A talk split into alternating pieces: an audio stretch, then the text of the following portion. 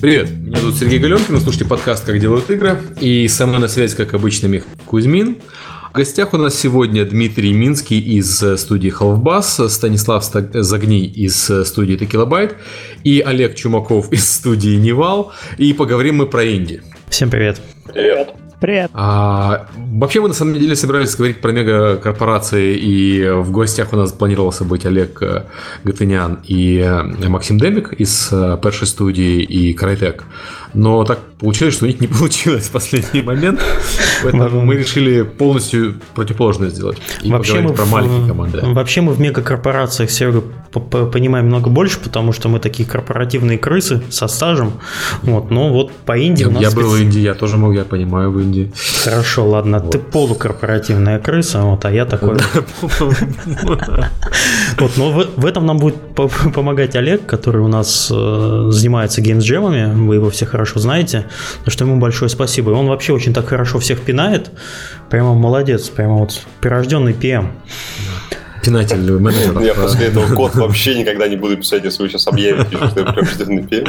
Так, это опасно, опасно вообще говорить, что человек PM, вы сразу же... А, в Невале вот так вот, да? Да, есть, да, типа, да. как только ты проявляешь... Там сразу, поэтому, да, не, не, не так. Только проявил инициативу, руководство, все, давай, давай, давай, давай. Руководи другими людьми, вот тебе наручники и плетка. Да. Примерно так все выглядит, кстати, да. А, я, там, минутка девнайта традиционного, благо у нас тут организаторы обоих ближайших девнайтов а, собрались. А, 22 ноября у нас будет девнайт а, в Минске, посвященный мобильной разработке. Занимается им, в частности, Дмитрий Минский. А, ну, девнайт в Минске, Дмитрий Минский, мы так специально подбирали. Вот. А, потом у нас второй девнайт 29 ноября а, занимается в Москве, посвящен Индии, занимается Олег Чумаков. Мы долго уговорили переименовать переименоваться в Олег Московский, но поскольку он не из Москвы, он отказался. Очень дорого такую фамилию иметь. Я все жду Дивнайт Задунайский какой-нибудь. Да, да, да. А, ты а мне подумаешь, что делать? Мне приходится города переименовывать. А, Дима, может, ты расскажешь сначала про Минский ивент? А, да, давай расскажу. А, собственно, Минский ивент, а, мы планируем его проводить в духе наших классических девнайтов, ваших, наших, теперь уже, теперь уже и немножко наших. Общих, а, он всегда а, был общих. Да, да.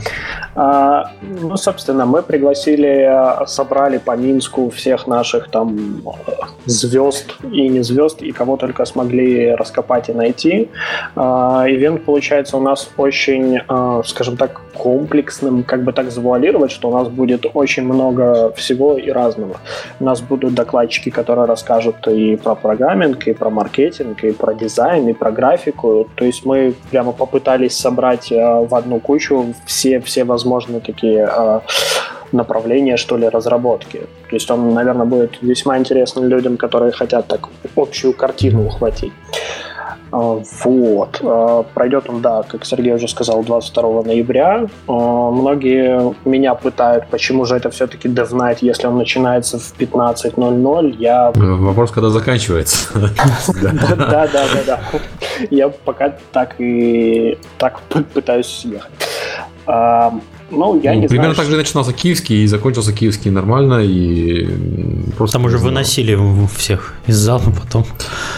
Вот. А, ну, честно, потому что если называть этот день, надо организовать мероприятие на весь день, а это сложно.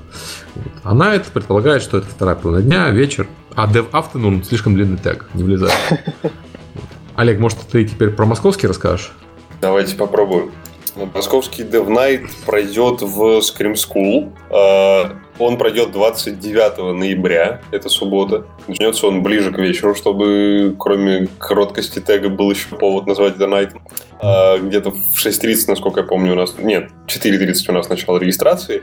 А, раз ивент Dev Night и вообще вся движуха Dev Night, она такая вся про комьюнити-комьюнити, я решил, что стоит попробовать сделать совсем его community-driven. И в итоге сейчас до 10 ноября идет голосование за темы, после 10 ноября самые популярные темы. Голосовать может любой человек, у которого есть Google аккаунт. Э, после 10 ноября я использую результаты голосования и свою адресную книгу, э, нахожу людей, которые на эти вопросы могут ответить. Из них мы делаем 4 доклада. Я могу с цифрами немножко намудрить, но, по-моему, 4. А оставшуюся часть ивента мы... Вот кто бывал на, на DevGam, тот, наверное, знает, Game Lynch там проходит, когда кто-то играет в игру, а весь зал смотрит, кто-то комментирует и так далее. Вот мы а пить будете, чтобы... как на последних гимлинчах? А, я думаю, что главная задача, чтобы все пришли хотя бы трезвыми. Нет, так а это пришли, на... а, ушли. Да, там на месте уже что будет, бог его знает. Вот. А, я думаю, что Scream School будет не сильно рад, если мы будем там пить, но, в общем, мы что-нибудь придумаем.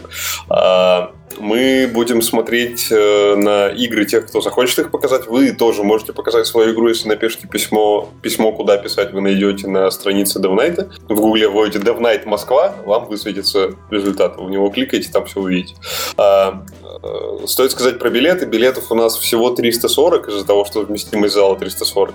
В Москве их, естественно, тут же расхватают, но придет гораздо меньше человек, чем билетов продастся. Поэтому мы их открываем очень короткими порциями. Если вы зашли сейчас за билетом, и там билета нет, это означает, что нужно пойти во ВКонтакт, почитать, когда будет следующая партия билетов. Или в Твиттер. Самое... Или в Твиттер. И в это самое время нажать у себя на компьютере F5 и купить билет. А, также мы всех очень просим, кто купил лишний билет случайно, э, купил, взял бесплатный билет, естественно. Все, кто взял лишний билет, э, если он вам не нужен, лучше освободите его, другие ребята сходят за вас. То есть, или если вы взяли три билета просто хотя бы один человек, наверное, имеет смысл их освободить. Ничего постыдного в этом нету, кому-то поможете.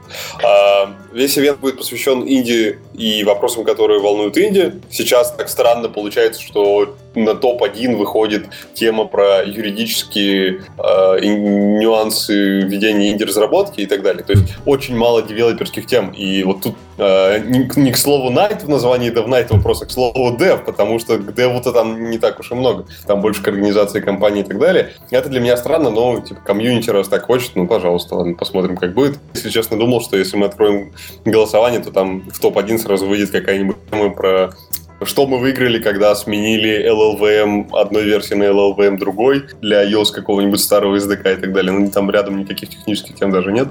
Я надеюсь, что это изменится. Слушай, ну, бизнес-темы, они традиционно интересуют э, нашу разработку, то есть есть э, э, главные вопросы два. Это как сделать так, чтобы про мою игру узнали, ну, то есть маркетинг, и как мне потом денег с него получить, и с кем не делиться желательно. Ну, или делиться по минимуму. Это, собственно, бизнес-вопросы организационные. И я вот сколько помню Кри еще, знаешь, когда инди-разработка была была здесь иначе выглядела. То есть разработчик российский, украинский, это был разработчик, который делал игру для 1С. Вот. А они тоже с этим вопросом очень волновались. И, собственно, с тех пор же пошла вот эта легендарная фраза «заложить маржу в аванс». Понятно. А, ну, да, да. Я... И я под, этим еще хотел сказать, а, если вы видите, мы экспериментируем с а, билетами, то есть э, подход киевский, когда билеты вываливаются и как закончились, так закончились. Он, ну, он, наверное, имеет право, право на жизнь, но э, были проблемы, люди жаловались, что вот э, я люблю ночью поспать и не заметил, когда выложили билеты. Поэтому пробуем сразу два варианта. В Минске вариант с анкетой, где билеты будут разыгрываться среди всех, кто заполнил анкеты. Вот, ну, как бы отберется пол людей, которых точно попадут, а среди остальных разыграется. И вариант московский, когда выкидывается небольшими порциями. Будем смотреть, какой вариант в дальнейшем будем рекомендовать использовать. То есть, Кстати, всегда... вот, да. А, Олег а, напомнил про билеты.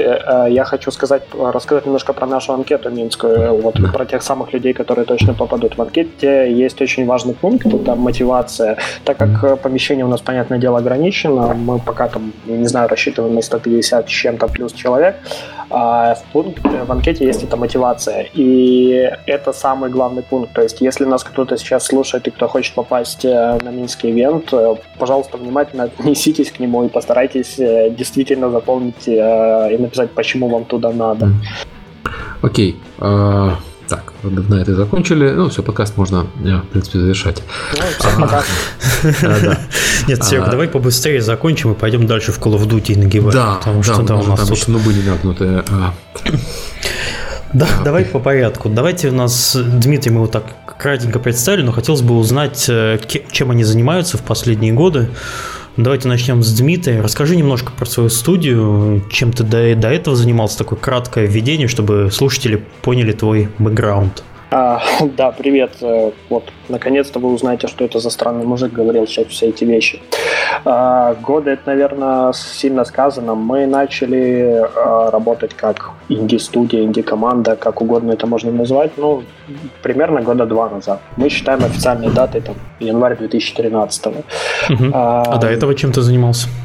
А, до этого до этого, до этого, до этого я тоже занимался играми. Там с самое начало, самый отправной пункт — это работа в Невале в минской студии Games Lab, которая тогда только-только открылась. Это были мои первые, наверное, два года в геймдеве.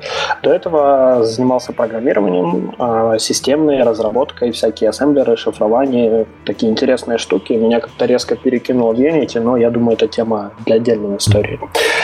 Угу. Вот. А, после Невала в какой-то момент вся вот эта корпоративная такая атмосфера, которой не очень, к слову, было много в Невале, как я понял впоследствии, немножко, ну, всем все всегда приедается, и когда-то ты, ты такой думаешь, ну, я же самый умный, я сейчас все сделаю. Ну и, собственно, я пошел делать.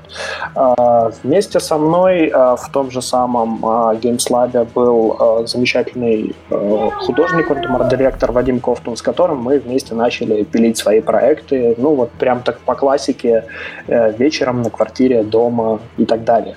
А, занимались мы всем этим, не знаю, месяцев 9. А, мы успели я, я не помню, как зовут замечательного человека, который хвалится тем, что не сделал ни одной успешной игры и проел все деньги, но я думаю, мы можем себе это тоже в заслуги записать.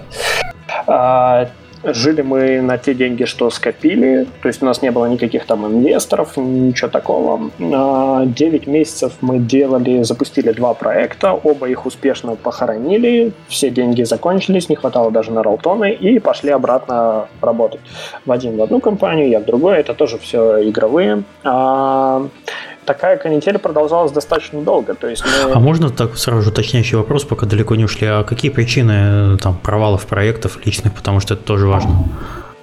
А, скажем так, я к этому еще, может, подойду когда-нибудь, но а, основная, мне кажется, это, ну, это тупой недостаток опыта. То есть я могу сейчас сверху навернуть много-много-много разных предложений и там, предположений, но в конечном счете это недостаток опыта и мотивации для того, чтобы закончить проект. То есть в какой-то момент проекты всегда приходят в такую стадию, ну, то есть это тупой продакшн, когда надо, ты mm-hmm. понимаешь, что делать, что валить, и надо валить. Вот. Э, ни в одном из этих проектов мы не добились ощущения фана на этапе прототипа, хотя уже сделали там очень-очень много всего, и казалось бы, ну, может быть, оно дальше превратится в хорошую игру. Фана не было, мы закрываем, начали следующее. В общем, это все ошибки молодости, и я думаю, все ребята, кто там делал свои проекты, повторяли. А, но опять же, это какой-то там наш опыт. А, плюс у нас не было какой-то там прессинга, который есть сейчас. Это прессинг интересный, потому что сейчас у нас вроде как бы есть деньги, а, но нас прессует время, нас прессуют эти же деньги, потому что мы их тратим, проедаем. Тогда это все было достаточно просто. У нас была достаточно большая подушка того, чтобы не заморачиваться, что мы будем есть завтра. Мы спокойно, в достаточно расслабленном темпе сидели и делали. В конечном счете, ну, к результату это не привело. Вот, давай, пока я уже далеко не закопался, я закончу с э, вот этими походами. Это такая интересная часть, потому что мы шли работать full а, опять надоедало, опять уходили делать свое, опять не получалось, опять шли full time. Ну, так повторилось, наверное, два или три раза. В конечном счете мы плюнули на все и решили, что на свои деньги и там по вечерам или как угодно мы не можем работать. Вот, мы нашли инвестора, э, нашли все, что там надо, опять же, я, может, дальше расскажу, э, и сейчас спокойненько, ну, не то, что спокойненько, наоборот, в таком очень угарном темпе пилим вот наш текущий проект Basement. А вот мы, это сколько вас человек сейчас? А нас трое. Это я программист, э, Сашка Дегтярев второй программист и Вадим Кофтун наш художник. То есть программист я, это очень так с натяжкой сказано, потому что последние там месяца полтора или два я IDE вообще не открывал, и я даже не знаю, что у меня там в проекте происходит. Была забавная ситуация. Ну, когда... то есть все, все очень заняты. Деятельность там бурная развита, что программист уже два, два месяца ничего не смотрел. Отлично, хорошо. Ну, ну, ну, специальный, специальный программист без дев называется. Uh, да, да, да, вот, вот чем-то в роли бездева я и занимаюсь. Я говорю, бывают забавные ситуации на предыдущем девгаме, когда мы стояли, я стоял на столике с нашей игрой, вот, я рассказываю всем, показываю, вот что у нас как там будет, а в Skype в этот момент мне приходит сообщение, что, типа, вот у нас новый скриншот, и теперь мы делаем боевку. То есть, пока я показывал в игре э, на девгаме, я не знал, что у нас э, будет какая-то боевка. Мне прислали скрин, ребята уже пишут код и рисуют арт. Я об этом еще не знал. Ну, как-то вот так и идет разработка. Это я к тому, что, знаете, часто говорят, в больших компаниях и левая рука не знает, что делает правая. Ну, а тут, а тут три человека. Компания, да. три человека, да. Окей, давайте к Станиславу, наверное, перейдем. Мы поняли, чем Дмитрий занимается. Ну, точнее, не совсем поняли, ничем, ничем не занимается. В подкасте говорит. Окей, хорошо. Это одна из редких моих особенностей говорить много, чтобы никто не понял о чем. Политик, политик, хорошо. Станислав, тоже так, вкратце. Привет. Ну, вкратце не знаю, как получится у меня вкратце или не получится. А, я, значит, играми занимаюсь с 98 -го года. Хотелось пораньше, но пораньше, то есть не получалось. Начали мы делать свою MMORPG. Это, мне кажется, классика жанра. А, надеюсь, попасть в апокалиптическую Россию. А, нет, это была блинная Русь. А, Такие... ну, все, тоже, тоже, тоже, тоже рядом. Все окей. Да, да. То есть православный такой, православный ММОРПГ, все как надо. Нет, там немножко до православия было. Глубоко копаете. Делали, делали, потом э, случайно сделали э, прототип игры. Да, одной, то есть небольшой казуальной. И э, она понравилась Буки, и они решили нас как бы проспонсировать. Вот мы сделали, то есть там первую игру, ее продали, э, что-то там заработали. Конечно, то есть никаких не роялти, ничего, то есть нам не дали. А дальше грянул кризис, и у нас все накрылось. Э, мы делали еще, то есть два или три прототипа игровых. Э, все хорошо, все было, но то есть никому, то есть ничего, то есть не было нужно. Э, вот, но нас э, подобрали в, в, в буквальном смысле подобрали в компании Unigine. Это, угу, это Сибирь, Томск. То есть они делают игровой движок и. Да, они в, в гости в гостях у нас были, да. Да, да. А, они нас подобрали, и мы распустили команду, и какое-то время работали в Юниджане. То есть пока там делался Heaven, Oil Rush, вот, э, я занимался э, по большей части артом, ну и когда доставалось, то есть занимался геймдизайном. Вот. Допилили игру, и как-то мне это все то есть не сильно понравилось. То есть э, мне хотелось своих проектов, э, то есть мне хотелось творческой свободы. Я ушел, уговорил уволиться брата. Да, он у меня к тому времени уже, то есть там-то работал программистом каких-то баз данных, где-то, в общем, в какой-то госконторе. То есть я его уговорил уволиться, он уволился, за какое-то время освоил, как делать игры, и все. И вот, э, то есть таким образом э, мы основали, то есть новую компанию с братом и начали, то есть новый проект. Окей, okay, и вы уже были на IGF China, я так заспойлерил немножко дальше. Да, да, да, да. Э, то есть как написано в одной известной книге про как делать игры, Э, нужно отправлять то есть, на все конкурсы. Вот, собственно, то есть мы на все конкурсы отправляем. То есть нас э, один раз позвали на DevGam в Киев, это было в прошлом году. И вот позвали на IGF. Отлично. IGF а, China, в смысле. Да, да, я, я, я, да это, это важное дополнение, потому что в Китае русский инди пока что... Есть пример с Японией и русским инди, это как Кранк начинался, правильно я помню, который mm, да, Япония. Да. Вот чуть ли не, не, там, не миллион долларов. Ну, Не-не-не, там порядка 100 с чем-то тысяч, но по тем, по тем временам да. это были просто нереальные деньги. Ну да, тогда игры делали за 50 тысяч долларов полный бюджет, э, ритейловую игру. Вот. И потом, когда я помню, когда еще Господин Мирошников говорил, что стоимость производства ритейловой игры выросла до 200 тысяч долларов, в то время как можно купить лицензию на отличную западную игру за 100 тысяч долларов, это делает производство игр в России нерентабельным. То есть у вас, то есть у вас, Станислав, два человека в студии получается? Ну, фактически да. Ну, можно сказать, два с половиной. То есть э, потому что в данный момент у нас как бы два программиста, которые full time работают на работе и занимаются игрой, то есть, ну, так, по вечерам, по выходным. Угу. То есть такой half-time, получается, part-time job.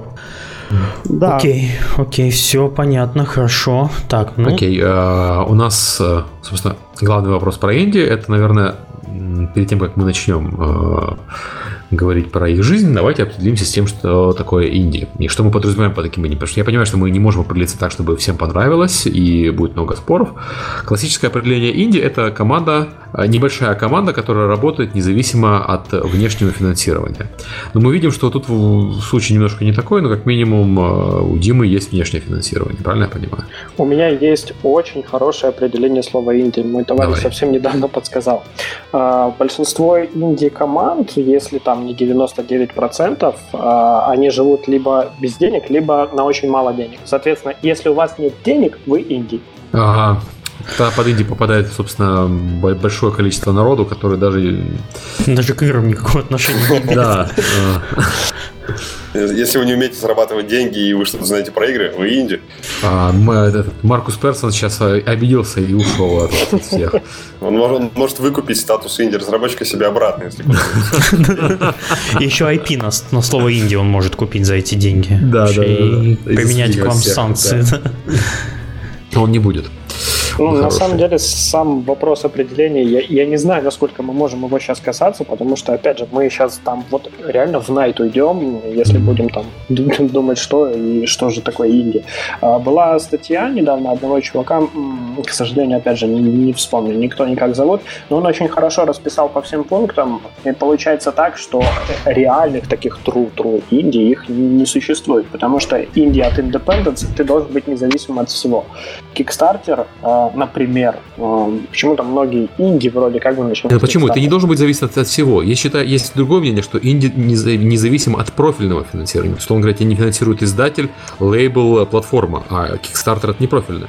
Я сейчас немножко про другое пытаюсь сказать. Э, дело не только в деньгах. Э, деньги — это вообще там отдельная тема. Дело вот в этой самой независимости. И Kickstarter случай зависимости какой? Ты зависишь от своих бейкеров. Люди поверили в то, что ты им показал, думают, что ты вот это сделаешь, и ты должен это сделать вне зависимости от того, хочешь ты это или нет. Ты попадаешь в зависимость от того, что ты пообещал. А, это вот такая ситуация. А давайте, может быть, вообще деньги не трогать, потому что деньги это продажи, и к разработке они как-то особо отношения особо не, не имеют ну, относительно, помимо того, что судья должна существовать, это все понятно. Вот, но я пока так, вот я еще больше запутался с определением Индии, так что давайте как-то... Ну, мы, давай так, мы согласны, что Индии маленькие, независимые и бедные. Вот так вот. Ну, опять целом, же, деньги. Опять же, я бы деньги, конечно, убрал, потому что все-таки ну, всякие бывают инди. Я бы, ну, ну, хорошо, давайте. Мне больше нравится определение, когда все-таки там не завязано. Это старая классическая Индия, это компания, которая не зависит от издателя. То есть, ну, хотя оно тоже сейчас уже спорное. Сейчас, что, сейчас это определение... Да, уже тоже не работает, но вот оно как-то вот ближе по душе. Но вот просто, когда мы начинаем мешать деньги здесь, оно уже сразу же становится в какие-то обрастает куча условностей, куча возможностей. Да, но если вот я там взял деньги у мамы, это что? Это мама мой инвестор или кто? Вот, ну, тоже, тоже непонятно. Ну, поэтому я, поэтому я говорил про профильное финансирование. Ну, окей, ладно. А, но для плюс... меня э, Индия это все-таки, когда разрабатывают игры не для, не для заработка денег, а для разработки игр. Слушайте, вот, вот я вот сейчас э, так скажу. Люди, которые разрабатывают игры, то есть не люди, которые считают деньги, а люди, которые разрабатывают игры, они почти всегда, ну там, наверное, 90% случаев занимаются этим, потому что они хотят разрабатывать игры. То есть я не знаю ни одного игрового художника, который разрабатывает игры, потому что он хочет э, заработать на этом денег. Это как бы не, не самый выгодный бизнес, и художник может, художник или программист может зарабатывать больше в банковской сфере, ну, программист, художник там где-то пойти для кино рисовать, вот, а чем э, разрабатывая игры. То есть очевидно, что они хотят разрабатывать игры. Есть ряд людей, в обязанности которых входит считать деньги, так чтобы эти художники и программисты могли и дальше разрабатывать игры. Там, я имею в виду там бухгалтера, там управленцы и так далее. Но, опять-таки, там хороший управленец может зарабатывать денег больше за пределами этой индустрии, хотя в этой индустрии работать веселее.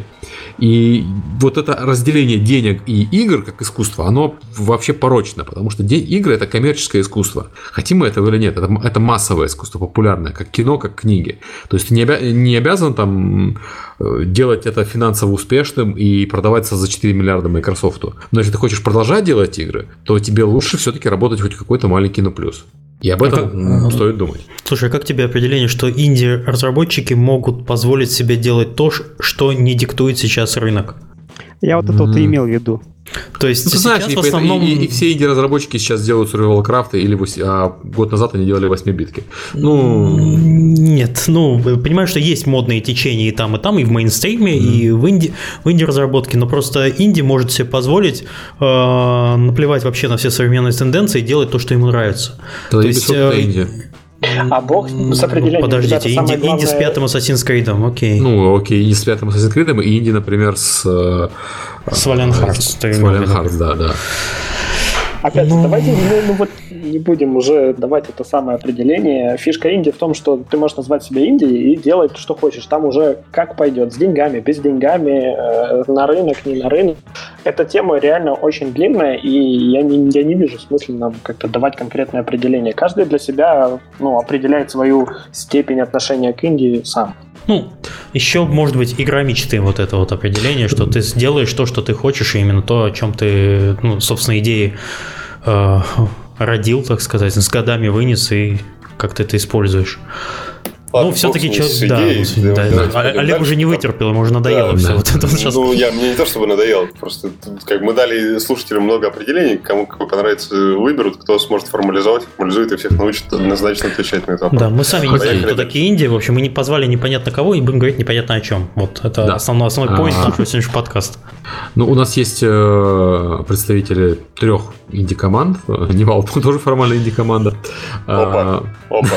ну, даже, даже мы инди-команда, ты не поверишь. Кстати, да. Вы же, да. А Сергей тоже к нам?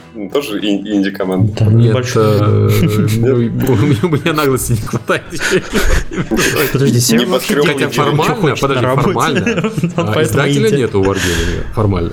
О, от внешнего финансирования не зависит. Делает, что хочет, потому что никто не считал, рынок не диктовал игр про танки, вообще-то, когда делались танки. Да ладно, нет, издатель, небось там Wargaming Publishing LLC Австралия какая-нибудь, или Новая Зеландия. Так это наоборот, не путай, издатель, не компания не зависит, компания не зависит от издателя, а издатель зависит от компании, да. Wargaming на Лузенберг пойдет на ближайший? Он его купит. Самый большой инди в мире. Хорошо, ладно. Ладно. А, Короче, определение мутное у нас получилось, еще больше запутались. А, действительно. Так вот, а, чем занимаются инди-разработчики? Мы говорим про маленьких инди как формируются инди-команды, например, гостей. Ну, например, гостей мы помним, как формируются инди-команды. Нужно поймать своего брата. Нет, нужно завести брата-программиста, Уволить а потом его. уговорить его уволиться и делать игру. Дима, у тебя примерно такая же ситуация, как я понимаю? Вы вместе уволились, ну, то, только что не э, Да, все очень просто. Вы берете и как бы уходите все дружно встроен в свой инди. Не, не то чтобы это было как-то там красиво или еще чего, но на самом деле большинство команд так и формируется. Вы как-то либо вместе работали, либо вы брат и сестра, либо вы там вообще друзья с детства. Все. Да. Нет, я... ну у нас брат и брат. Я, по примеру знакомых инди, всех знаю, что примерно так происходило. Люди работали вместе в одной компании или э, работали в разных, но общались очень сильно. В определенный момент они либо сами ушли, либо бывает ситуация, когда там людей уволили. Вот э, по этому поводу там э, а, американцы любят шутить, что каждый раз, когда у них массовое увольнение в студиях, знаете, там сокращают там 200-300 человек, у них сразу же образовывается куча новых маленьких инди-студий. Вот, некоторые из которых потом становятся успешными. А, то есть люди либо добровольно ушли, либо не добровольно, но там, с одной и той же мыслью, что хотелось бы делать свое, что-то, что хотелось сделать всегда. Например, русский Fallout. Вот, а не там не русский Fallout. Да-да. Ну и вообще это очень хороший, на самом деле, э, хороший старт для инди, потому что ребята уже работали друг с другом, они знают э, скиллы друг друга, они знают там мотивации и характера, как работать с этим человеком. А вот на примере всяких наших форумов, там, GameDev.ru и, т.д. и так далее, когда ты видишь там объявление «Ищу себе художника», ну, то есть понятно, что 99% это от э, человек-идея, который там за спиной ничего не имеет, но так действительно очень трудно, скажем так, довести проект до конца, потому что э, запал на старте есть у всех, а закончить могут далеко не многие. Так вот, э, просто когда вы вместе работали, вы уже понимаете, с кем придется дальше, и это, ну, это много упрощает. Я вот хотел здесь отметить, что э, мы пока что все сходимся на том, что люди, которые идут в Индию, если они хотят иметь хоть какой-то шанс успеха, они должны иметь предварительно опыт э, разработки игр. Э, в идеале, если не, не в идеале, то хотя бы необходимые свои скиллы программирования, рисования. Там, Совершенно согласен, и я вот тоже про это хотел, наверное, немножко там сказать или задвинуть, но здесь полностью согласен, когда э, ну, весь тот опыт, который я вынес э, из э, того же самого Невала, все контакты, понимание процессов, это, ну, этого нельзя получить, если ты нигде никогда не работал. И еще в дополнение к этому очень важный момент, это действительно должна быть большая компания. В Минске очень много ребят, которые занимаются там социалками, кэжуалом и прочей вот этой вот, они все очень э, маленькие, такие очень инди, но это компании, которые не начинались для того, чтобы делать игры. Большинство из них это ну, какой-то большой софтверный аутсорсер. Директору приходит вдруг в голову идея, опа, мобилки, там сейчас бабло, ну-ка быстренько давайте забацаем либо, либо игрушку свою мобильную. Э, там нельзя получить опыт э, геймдева вообще ни в каком виде. Эти студии либо закрываются через полгода, либо э, там в каком-то таком странном состоянии пребывают. Это действительно должна быть большая игровая компания. После этого, ну, это дает огромный буст, и это обязательно нужно делать. Мне нужно учиться, Олег Чумаков, сказать, приходите все в Nival. Вот, Но я вот немножко хотел Приходите все в Невал. Выключается Олег. Я хотел немножко поспорить, потому что мы свою первую игру сделали без опыта разработки. То есть у нас был где-то то есть, там полгода разработки своей MMORPG про Былинную Русь, а потом то, то есть мы сделали игру, вот, то есть это маленькая компании, то есть и, и ее как бы продали. То есть, ну, не сильно успешно, то есть не сильно, не сильно хорошо, но у нас тогда не было опыта работать э, в больших студиях. То, есть нас в большую студию взяли как раз после того, как мы сделали маленькую игру. Ну, вот как-то так. Э, я вот ни разу не отрицаю, ну, такую возможность. Это действительно, ну, это не значит, что все строим, идем работать в Wargaming сейчас. Или в Невал. Привет, Олег. Э, я к тому, что это в дальнейшем очень много упростит. Действительно, можно сделать с нуля, ничего не зная, можно там начать в школе пилить. А, но это скорее исключение в духе там Стива Джобса или Макса этого самого, Элона Маска. Поработав в большой компании, дальше сильно проще. У тебя есть огромный пул контактов, ты знаешь, кого, по какому вопросу спросить, э, что, как должно работать и так далее. Самому к этому приходить очень тяжело. Сейчас, когда мы делаем все сами, вообще, у нас три человека, мы делаем ролики, маркетинг, локализацию, я хожу, регистрирую эти юрлица, вот сейчас адская работа, ну, это безумно э, странно заниматься не кодом и игрой, а вообще вокруг, вот все все вокруг, чего ты раньше не видел, для чего раньше был паблишер, для чего раньше какой-то мифический отдел маркетинга, который все ненавидят, потому что они присылают какую-то глупость тебе, ты вообще не понимаешь зачем. Привет, Дима. Это кто-то присылал глупости и требовал, это был я. Если что. Да, да, я прекрасно помню все это. А, ну вот, и опять же, после вот этого опыта сейчас все сильно проще. Самому стартовать тяжело, а это круто, но это тяжело. Если бы Джон Р. Толкин сейчас жил, он бы, наверное, написал книжку Wargaming туда и обратно. Давайте, давайте сначала сходим в большую корпорацию, всему научимся, а потом вернемся назад, а за плечами у нас будет убитый дракон.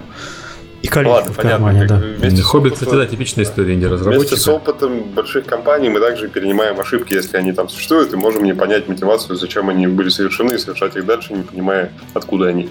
Это бог с ним, это понятно. А, Мне больше вот интересно, раз вы заговорили про то, как э, у Димы был опыт работы в компании, у Стаса не было и так далее. Вот сейчас у вас у всех куча проблем. Вот Дима говорит, что он там делает для маркетинга что-то, а Стас после работы там э, доделывает проекты с братом и так далее.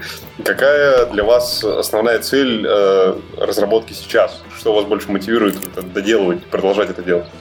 А, ну, давай за себя скажу. У нас все очень просто. Если мы сейчас в очередной раз, э, простите, зафакапим такой проект, ну, сейчас видно потенциал. Сейчас видно, как люди хотят это, как мы сами видим, что это очень круто, и это обязательно нужно сделать. Так вот, если мы сейчас это угробим, э, у меня просто, у меня не будет больше сил стартануть это еще раз когда-либо. Я слишком много, слишком часто, слишком много времени убил на то, чтобы делать что-то свое, у меня не получалось то сейчас, если я не доделаю, ну, как бы, это все. Это конец, и я дальше не знаю, что я буду делать. это не такой филфиш, я пойду убью себя, но, как бы, работать больше на кого-то я не очень хочу, потому что я уже вкусил все прелести собственной компании, и, как бы, теперь я знаю, это мое. А с другой стороны, если у меня здесь будет факап очередной, то еще раз стартануть, набраться сил, ну, я не знаю, когда это придет. Вот и вся моя мотивация. У тебя получается отрицательная мотивация, Ну, ты значит. выглядишь, да, загнанным в угол таким чуваком, Да, который, да, да. типа, я или доделаю, или вообще беда не По-моему, слушатели не хотели вот этого сейчас слышать. Ну, это так, похоже, не, не зря Дима про Фила Фиш сказал, очень похожая ситуация, как вот он в этом знаменитом кино рассказывал про то, что он себя убьет, если не доделает. Ну, в общем, сразу по этой фразе вы можете понять, на какой стадии у Дмитрия проект. То есть на ранней стадии он только что придумал, он ему нравится, либо он заканчивает его. На стадии крутого пике. Никак не закончится, да. У меня это- примерно это нормальная же- ситуация, на самом деле, для независимых творцов, не только в игровой разработке. У меня на самом деле такая же ситуация, точно такая же стадия. Олег, ты кого в привел? Вы позвонили в студию поддержки анонимных инди-разработчиков. Нас Ваш звонок очень поговорить об этом? Оставайтесь на линии, наши специалисты сейчас все заняты, потому что им звонят такие же инди-девелоперы. Да-да-да. А, у нас все примерно точно так же. То есть есть альтернатива э, где-нибудь работать, то есть там спокойно, э, то есть за тебя все придумали, за тебя думают, э, придумывают тебе задачи, дают тебе деньги, а ты спокойно сидишь и делаешь, что тебе скажут. Либо делать вот, э, то есть там свой проект и как-то выходить уже, то есть на новые проекты, то есть это более интересные, то есть это более э, дорогостоящие, делать новые команды, обучать новых людей. То есть тебя мотивирует вообще будущее, на самом деле. Оно Да, тебя, с одной да. стороны, пугает, но с другой стороны, оно тебя все-таки мотивирует, потому что ну, тяжело, ну, тяжело думать о- над тем, что ты будешь как-то опять снова работать э, ну, не на себя, грубо говоря. А, Да, я уже, э, у меня получается э, вот этот вот проект, это как бы третий стартап, то есть я такой стартапер 80 уровня, и работать, то есть на кого-то уже, то есть, ну, очень сильно не хочется. Мгм. А там сделать мир лучше, сделать веселую игру. Нет, это не... нет, Просто вы, вы действительно, я думаю, сейчас люди, которые слушают подкасты, которые не очень знакомы с Они-то а, думали, фина- что финальными это да, стадиями, да. да, с финальными стадиями разработки. Не, ну, ну, кстати, в общем, мы сейчас... да, Про сделать мир лучше, э, то есть мне это как бы нравится. А, ты, ты не против, как бы. Да, делайте. Да, на самом деле, да, де- да, делайте. Я не против. Нет, а, ну вот мы, допустим, э, здесь немножко вот, то есть рассказываем школьникам про, про игры, то есть про то, как они делаются. То есть мне это нравится. То есть мне нравится, э, когда кто-то пытается у меня чему-то учиться. Ну, то есть там можно, то есть там много, то есть найти интересного, но, но просто вот как бы в данный момент, да, я загнан в угол. Понятно, прекрасные ноты. А, ну, А, ну, дорогие я, я, я- я думаю, что это устраиваете. важно понимать, что Индия это не только не работает на дяде, но действительно достаточно много стресса, потому что работаешь на себя. Это относится к любой деятельности, когда ты работаешь на себя. Это не касается только игровой разработки. Не знаю, попробуйте свое собственное кафе открыть, вот чокнитесь. Да, естественно, что все риски, э, все риски, все финансы, то есть там-то все вопросы ложатся на вас. То есть я бы с удовольствием сидел бы, то есть рисовал бы свою игру, но, то есть, ну, кроме этого, у меня получается очень много вот проблем, то есть с маркетингом, то есть еще, то есть там с чем-то с пиаром, ну, очень много э, таких вещей, за которые обычно Обычно Вернее, которые за тебя людей. обычно, то есть это делают обыч- обученные люди. То есть у тебя, когда ты Индия, у тебя обученных людей нету. Ну, понятно, ясно. Давайте тогда постепенно двигаться к более бытным вещам для вас. Я думаю, в конце радиослушателей мы немножко развеселим, когда ребята будут вспоминать начало, Лузендеры, Хакатоны и прочее веселье. А, Давайте поговорим про выставки, на которых вам удавалось побывать. Зачем туда можно ехать инди-разработчикам, если вы не инди-разработчик, попали на такую выставку, что там можно интересно посмотреть. Как сбежать? Я, я- как сбежать, да, если они вас окружили и пытаются показать вам свою игру. А, я думаю, что Станислав может рассказать интересное про IGF China и вообще в целом про что такое IGF. Я думаю, на- надо. Ну, э, да, кстати, э, что такое IGF, я думаю, стоит упомянуть. А, Тогда IGF это один из самых старых в мире э, конкурсов и фестивалей инди-разработчиков. IGF это аббревиатура от Indie Games Festival. Он проходит уже больше 10 лет, э, и награда на IGF считается одной из самых престижных в мире инди. Ее не так много русских разработчиков попадало на IGF в номинации, там их много, несколько разных. А, Еще меньше выигрывала когда-то хоть какую-то номинацию с IGF. А лучшая игра, по мнению вот этого фести- жюри фестиваля, русские, по-моему, вообще ни разу не завоевывали, в том числе вообще русскоговорящие разработчики не завоевывали. А, Поэтому э, Станислав, попав на IGF China, внезапно, не, не- не на вот тот большой, который во время GDC в Штатах проходит, а именно на China, он, я думаю, имеет много чего интересного нам рассказать и сделает это прямо сейчас. А, а, ну, на самом деле, особо-то интересного то есть, там рассказать нечего. Нет, Так. Ну, расходимся. Да, потому что я все проспал. Нет, шучу. А, а, а, Ну, во-первых, про GDC, а, GDC, а, GDC China. А, Мы ожидали большего. То есть мы ожидали там каких-то стендов, большого помещения, куча китайцев, э, куча всяких ММО-РПГ, корейских, э, ну, то, то есть, то есть и всего, и всего вот этого э, добра, каких-то стендов, ну, Ничего этого не было. А, То, то- то есть единственная выставка, а, и может быть это, то есть там, тут, ну, я не знаю, то есть э, для, для нас это был, то есть там плюс или минус. Единственная выставка это вот э, наши 14 игр на EGF. То есть это вся выставка. Ну подожди, GDC он вообще никогда не был для, не знаю, для... Выставка, да, это Да, все-таки выставкой. конференция, и Это- выставочная часть, она только для рекрутинга обычно. Ну, самая крупная выставочная часть, она в американской, по-моему, которая был. Вот этот огромный холл с, э, с э, таким большим даже павильоном для инди-игр. Там э, показывают, ну, то есть вокруг, сколько там холл? Ну, большой, я не помню, там стендов, наверное, сотни-две, наверное, Серег. Ну, да, но там, там меньше на самом деле, чем сотни-две стендов, там Да. Игр просто много. Там э, стенды стоят с рекрутингами, там всегда стоят компании, которые нанимают, и там стоят стенды с э, компаниями, которые там middleware всякие толкают. Да, рекрутинг, Вот кстати, обязательные стенды, на Да. которых э, ты, ну, вот сто- стоит длинная очередь туда из желающих заплавиться в какую-нибудь э, крупную компанию. То есть это такой большой шанс э, именно прийти там из просто визитор спас, по-моему, стоил там какие-то вменяемых денег, там долларов 70, Да, по-моему. студ- Студенческий вообще халявный, 25 долларов, по-моему, да. так что- Да-да-да, ну там, то есть можно прийти просто и попробовать э, попасть на работу куда-нибудь. Отдельная Индия, вот э, это я просто свои воспоминания про, господи, про последнюю поездку, это было там, по-моему, в прошлом году на GDC, и там было отдельно, показывали чисто вот э, стенды, где чисто было инди-уголок, я бы его так назвал. Но он был довольно большой, и там уголком его язык там с трудом поворачивается назвать. Он был э, ну, размером там, ну, там 15 на 15 метров примерно, и там везде были э, разработчики, показывали такие вот у них, как, как это, столбики э, с монитором или там с какой консолью, на котором mm-hmm. они показывали, и там стояли разработчики, можно было с ним пообщаться, посмотреть. Э, есть, что такая же инди-зона, может быть, меньше размером, она есть и на E3, и на Gamescom. То есть, чтобы люди не думали, что можно только с инди-разработчиками пообщаться на инди-мероприятии. Но в этом году на Gamescom была большая такая? Ну, потому что, нет, да, подожди, на Gamescom в этом году очень большая была зона. Это Gamescom, а GDC в этом году проходил параллельно Gamescom уже? А, да, но на GDC как раз не было, по-моему. Вот. Она, а, просто... Эта зона была на Gamescom, она называлась, ну, теперь там Инди Мегабус э, участвует. Э, и там прикольно было, там достаточно много было инди. Так вот, Параллельный мы... Games... Ну, Миша, угу. не говори. Да не, не, подожди. Параллельный Games... Господи.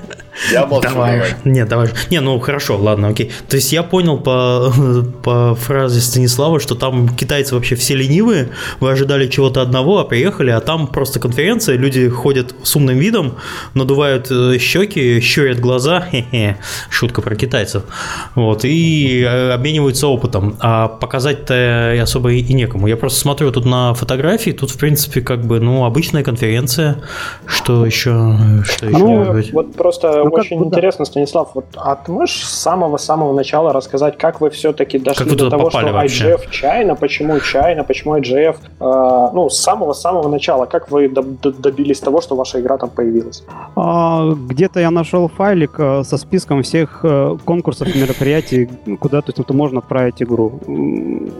О, я да, в книжке это, ссылку давал на него, по-моему. Да, это, это в книжке была ссылочка. Да наверное. Да, я и в книжке видел, и то есть он-то видел где-то еще. Я вот не помню, там, э, там прямо с датами, когда э, когда а, по Gameconf.com есть да. такой знаменитый ресурс, э, да. на нем можно сравнивать, смотреть э, все ивенты. Но да, я, и просто... просто понимаешь, я, ну, вопрос в чем?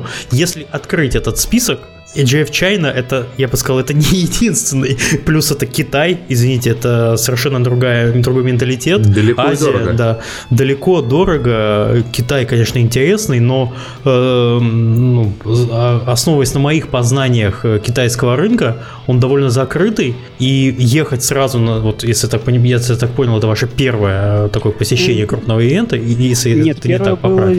в прошлом году в Киеве на Дивгаме были. Ну, окей, окей, я считал логично после Киева в Китай. Ну да, то есть, пошли, да. Не, ну серьезно, для меня вот э, как бы кажется таким довольно странным ходом это ИГФ Чайна. Вы, ну хорошо, ладно. Э, почему допустим, на ИГФ Чайна? Да, почему ИГФ Чайна? Не, ну почему не дождались нет? следующего? Ну, что значит, почему нет? Я объясняю, почему нет. Это довольно сложный рынок, китайский менталитет, там совершенно другие сейчас локальные компании. корпоративный сотрудник объясняет, почему нет, а Инди не понимает, они делают. Смотрели сериал там этот, э, как я встретил вашу маму? Ну, то есть, вот, грубо говоря, открываешь, э, вот прям там загуглите, там, по-моему, есть список 50 китайских компаний, разработчиков игр ты открываешь, а там все компании с миллиардными инвестициями. То есть там у нас работает там 2000 человек, у нас работает там 15 тысяч человек. То есть там, ну, такие здоровые-здоровые продакшн-студии, а, которые работают там на свой, на соседний рынок. И про, признаюсь, про инди-сцену Китая я не знаю ничего. Ну нет, там есть такие маленькие команды там, на 200-300 человек э, лепят. А, ну да, которые короткими перебежками бегают от конференции к конференции. А я, если честно, там тоже... Э, а, нет, я познакомился с э, вот именно с одними э, инди из Китая. Ну, у них как бы такая большая компания, крутой арт. Для меня там вообще... Для меня было очень удивительно, когда там приехали э, инди-разработчики из Японии, и у них, у них были продюсеры из Америки. То, то есть это, ну, то есть я вообще удивился. Это опять к определению инди. То есть продюсер... Ну, да, Угу. А почему ты живешь э, в Японии, то есть продюсируешь э, японских инди? Ну, говорит, Вся японская индустрия, наверное, так живет, ну, говорит, живет в Америке Японии. просто у меня не будет настолько хорошей работы. То есть я как бы так немножко удивился. То есть вот она такая инди-сцена. То есть там достаточно большие бюджеты, достаточно большие команды. И как бы, то есть, ну, делают Ну, короче, инди там это не, не, не, не этот, Но э, это японский бизнес. инди. Это, да, да. Я все-таки Да. попытаюсь дожать вот у Станислава, как это было. Мне просто самому, ну, очень интересно. Вот давай вернемся к тому моменту. Ты открыл документ, ты увидел там 50 конкурсов. Почему чайно, как ты выбирал и так далее?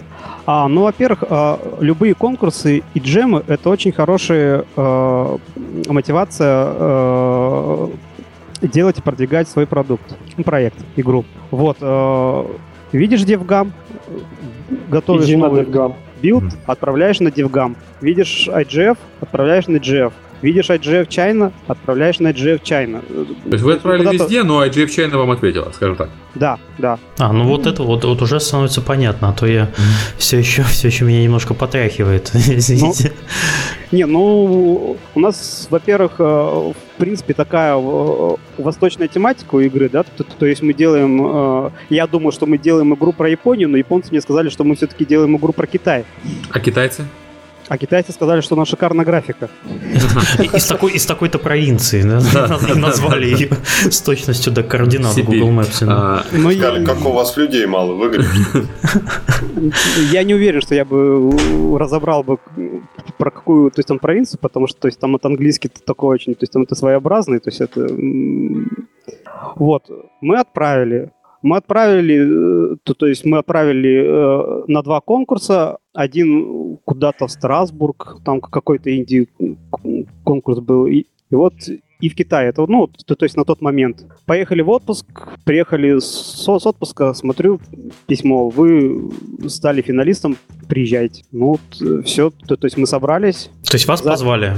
Вы, Нас пос- То есть, в- грубо говоря, вы послали э, билд, там, ну, не знаю, презентацию, Мы а, послали вас отобрали, говорят, приезжайте. Ну, вот как бы вы попали в финалисты, и вот приезжайте. Ну, вот, соответственно, так, ну, Да, тогда бы да. даже я поехал, ну, чё уж, ну, чё уж там Не, ну, скрывать. естественно, потому что там, а, ну, как бы призы не такие большие, как на нормальном IGF. То есть, ну, в принципе, тоже там 6 номинаций на 8, как, как конкурс, э, э, на 8 финалистов.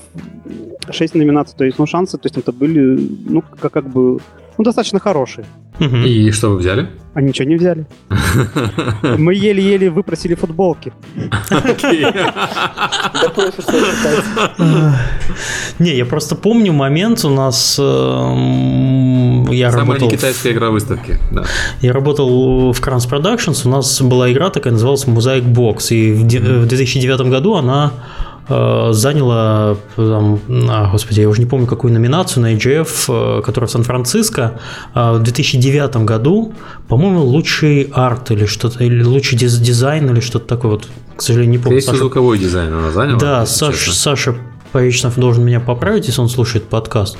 Так вот, он по- поехал на свои деньги, то есть компания там, э, мы не знали, что мы там победим или что, он э, как геймдизайнер игры уже, собственно, нас, потому что помните, какой 2009 год был э, в индустрии, вот там такой переломный момент, он на свои деньги поехал э, и заняли место, он, господи, он был очень дико счастлив, стоял на сцене, принимал поздравления, держал статуэтку, это вот все очень хорошо. Вот, так что это очень сильно мотивирует. В в принципе, если вас пригласили, то отказываться поехать, э, ну, даже если вам компания, в которой вы там работаете, а я, извините, опять я не про Индию, там про корпоративные свои там дела, э, надо все-таки собраться и поехать, потому что там проект, все такое. Ну да, не ехать э, было нельзя. Да, да, да. И мы, собственно, собрали, то есть это все, что могли, заняли денег, по- потому что мы с братом только что э, приехали с отпуска э, без копейки в кармане, то есть, ну, э, но я до сих пор еще, то есть, не рассчитался. Окей. Вот такие вот инди, да. А, ладно, окей. А, чем-то пригодилось это уже? Потому что чем это может пригодиться, мы примерно понимаем. А, реально. Я пока еще не понял. Потому что, э, во-первых, там, э, как уже сказали, достаточно закрытый рынок, э, и- да чего уж говорить, я фотографии, э, то, то- то есть не мог то есть, найти с, с этого IGF, то есть, э, то есть неделю искал, наверное. То есть там отбирают а... камеры, да? Нет, нет, Они все просто выкладываются на китайском э, ютубе, с китайский твиттер, который... Да, Знаешь, китайская стена на обе стороны действует. Все на китайском, все... То есть, как это то есть, найти, не знаю. Слушай, я тебя, я тебя удивлю, ты попробуй найти э, информацию о русских конференциях. То есть, DevGam парится, переводит что-то там, большинство нет. Ну, да, да. В общем, а, а, а, мы туда поехали мы перед тем, как поехать, решили, что это, то есть там, в принципе, очень хороший э, инфоповод для маркетинга и для, то есть для продвижения своей игры. Вот, и запустили одновременно компанию на Greenlight. Вот, и, ну, кто-то, то есть... Там, Подожди, компания на Greenlight одновременно с китайским IGF. Да, потому что немножко... китайцы с Steam почти не пользуются, потому что Dota у них работает без Steam. Зато Dota, я видел, Dota работает без Steam? Да. Вот, вот же елки-палки. Весь ну. мир сейчас, картина мира сейчас пошатнулась, Серега, ты осторожнее с такими вообще заявлениями в подкасте. Ну там на самом деле к нам подходил э, чувак из лол и, и пытался нас это сагитировать, чтобы мы играли в лол. Ах, вот так вот. Сагитировать, не, не работать на Riot, а играть. Ах ты ж подлюка какая. Персональный маркетинг какой-то, Вот, э, э, на самом деле там появились контакты, и э, э, э, контактов не так много, но вот э, пока не хочется, то есть ничего, то есть там рассказывать, потому что, то есть непонятно, э, как это будет, э, то есть выльется ли это в какие-то деньги или нет, то, то есть я пока еще не, не знаю, то есть но какие-то предпосылки для этого есть. Ну, я могу сказать, ну, извиняюсь, что перебиваю, я могу сказать точно, во что это точно выльется, то вы можете оплавиться уже на другой EGF, например, на более, более простой и указывать, ну, или на другие конкурсы, что вы финалисты IGF там, China. Это тоже своеобразная... Знаете, как раньше на дисках плашки печатали, что... Ну там, да, на Greenlight можно писать, но... Да, и на Greenlight это хороший плюс, то есть участие в конкурсах делается не только для того, чтобы там победить, а э, скорее всего, как ты правильно говорил, для маркетинга и для того, чтобы играть мышцой. Э, люди любят э, победителей, ну, так, так мир устроен уж, извините. Ну, да, да. Э, мы поэтому, то есть, естественно, э, куда смогли, э, везде, то есть, разослали, что вот, то есть, мы такие-то, такие, то есть, то есть, там, финалисты IGF, ну, пускай, то есть, там, Чайна, то есть, там, то есть, ну, все равно же, но IGF же. Хорошо, хорошо. А в Kickstarter это тебе действительно чем-то помогло или нет? Вот вы а, начали... мы, не запускали, мы не запускали Kickstarter, то есть, у нас только Greenlight. А, господи, а, я здесь перепутал. Greenlight, окей, Greenlight, все. Там угу. Э, мы сделали кучу визиток э, э, с QR-кодом и его раздавали. Э, ну, в смысле, то есть раздавали... Подожди, то есть еще раз, ребята, вы, вы мне сейчас взрываете мозг. Вы поехали в Китай, да. не зная зачем.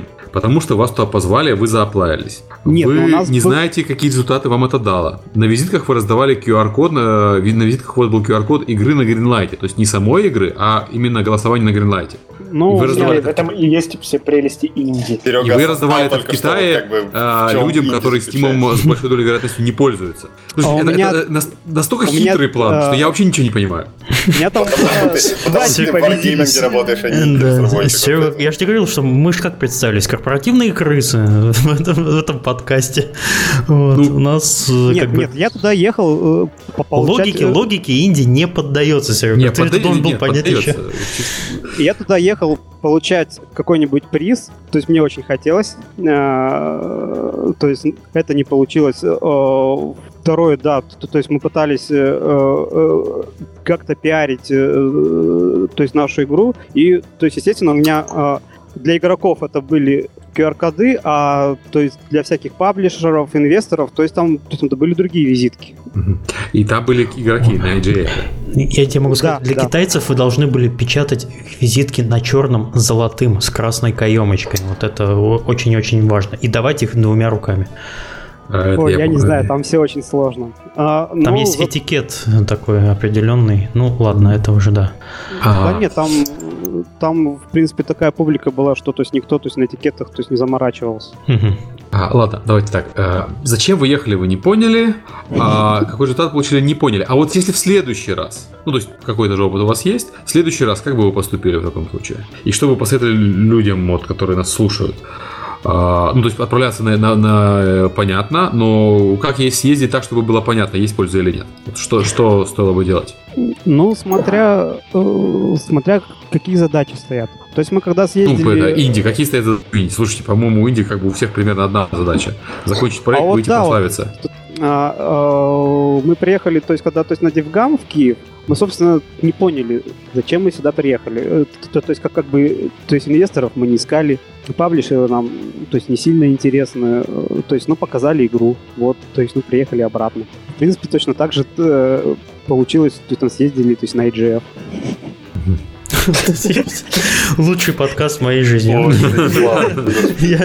У меня просто, я просто... Ну, а те- теперь, когда мы подробно осветили ну, тему о том, почему у Индии нет денег, давайте... Олег, ты, спаситель просто. Ну, а, мы как бы, а, ну, вот, э, ну, отправляем, то есть, на все конкурсы. Тут говорят, вы стали финалистом, но это уже что-то, то есть, ну, ну надо ехать. А, Ну, то есть, про, да. то есть, просто так вот, допустим, вот, вот собраться э, сейчас, то есть, это будет, то есть, это в марте, то есть, IGF э, Сан-Франциско, то есть, просто так ту- туда, то есть, то есть, это ехать, то есть, мне кажется, то есть, смысла вообще никакого нету. То есть, ну, здесь у нас была... Подожди, а я, я- и здесь, но в Сан-Франциско же можно, кроме всего прочего, сходить на лекции и что-то понять на этих лекциях, потому что они будут на английском. А нет, здесь, э, здесь тоже все лекции были на английском. Но я был только на одной лекции, потому что мы практически весь GDC, то есть мы проработали то есть, на своем стенде. То есть мы э, получили такой, ну, такой достаточно дорогой и достаточно большой плейтест. То, то- то есть, в принципе, это тоже э, очень интересно, потому, потому что, ну, как бы здесь у себя, то, то есть мы вот такой не сделаем. А, я, мы просто обсуждали плей-тесты буквально в прошлом подкасте, и есть мнение, что сделали бы у себя такой плей-тест. Вопрос, сколько оно бы обошлось, но Э, Ну, я имею в виду, что у тебя здесь абсолютно другая культура, люди с другим языком, как это тоже, то, то есть по-английски, то есть не всегда то есть нормально разговаривают. И, и очень, ну, интересно было увидеть э, реакцию игроков. Ну, я к тому, что для этого не обязательно ехать в Китай. В Ну, принципе, Мы туда ехали в первую очередь за призом. Мгм. То есть 8 финалистов, 6 номинаций. То есть там По вероятности приза прикинуть. Станислав, 1,8 слушай, один- а- 0,8 номинаций можно было взять. Да, А да. Смотри, вот э, у меня какой прям такой душещипательный, волнующий для нас вопрос. Мы прям тоже такие очень хотим везде там разослать и приехать. Меня пока останавливает единственный момент. э, ну, скажем так, что в СФ, ЛА и что, не дай бог, в Китай, ну, это там половина моего бюджета разработки, да. А что вам в итоге э, встала эта поездка? Вы поехали всей командой, а вам э, на месте какие-то, я не знаю, там билеты оплачивать нужно, не нужно? Ну, можешь раскрыть немножко про финансы, про время, сроки и так далее? Да, да, все это примерно в полторы тысячи баксов, э, то, то- то есть обошлось. Это на Но- человека, на команду? А, на человека, потому что от команды я туда ехал один. А, вызвался э, наш друг еще поехать за свои деньги. Но он как бы, то есть не в команде, э, ну, На в хвост. общем, мгм. Постоять, постоять под софитами, подержаться за приз. Сделать вид, что в команде все. да, но на Окей. самом деле он меня очень, э, это Андрей Викторов о- очень сильно мне помог, э, потому что, то есть стоять на стенде э, два дня по 8 ч- часов одному, когда у тебя толпы китайцев под- подходят, то есть это очень тяжело. И поэтому, ну, Да, работать на конференциях и выставках на стенде это вообще очень адовый труд. Я вообще не понимаю, как ты один справился там. А, Нет, кстати, ну у меня вот, такой, ну, кстати, такой вдвоем вопрос. э, А, ну, вдвоем, да. Э, Такой вопрос. Стенд э, вы какой-то везли или вам просто дали место, где вы могли поставить и запустить свою игру? А, Там компьютер так, надо было э, вести. Вот по организационному будку, э, нам дали будку, дали Какой размер монитор. будки? Я не знаю, такая узкая, вертикальная. стандартные, стандартные будки, да, под компьютер. Ну, и стандартная 2 на стол- 2, стул- по-моему. Стул рядом. Вот. Ну да. Да, то есть будка, стул, питание, монитор, э, колонки и, и клавиатура. Вот. То есть мы туда С ноутбуком? привезли два ноутбука, э, включили в них э, геймпады, то то, то есть подключили один э, ноутбук к монитору, второй, то есть ноутбук просто так давали, и то есть и, и когда стояла очередь, то есть мы раздавали еще, то есть на планшете игру. А, окей, ребят, э, по деньгам понятно, по поездке понятно. Давайте закончим с IGF China, потому что мы потратили на него уже достаточно много времени. Сильно больше, чем планировалось. Угу. Я, я просто просуммирую. Э, посылать стоит везде. Э, ехать, выставляться, пока непонятно, имело ли смысл или нет. Если не выиграл, но... Никогда не знаешь, на самом Никогда деле. Никогда. Не, ну знаешь, на самом деле. На обычной конференции знаешь. Ты, я не знаю, ты, ты можешь когда-нибудь себе представить участие, извините, про большого корпоративного чека, не, не представляя роя от участия в мероприятии. Вот, тебе же никто в жизни не даст на, на, на это денег. Ну, слушай, в а. прошлом году я могу сказать, в прошлом году мы оплавились на один конкурс довольно крупный, который а, вот как раз э, результаты были вручения на IGF, который был в Сан-Франциско. Вот. Э, мы туда не поехали, потому что ну, там заняты была мажор, апдейт мажорной версии, то есть там был, был дикий кранч. Мы не поехали, в итоге мы выиграли.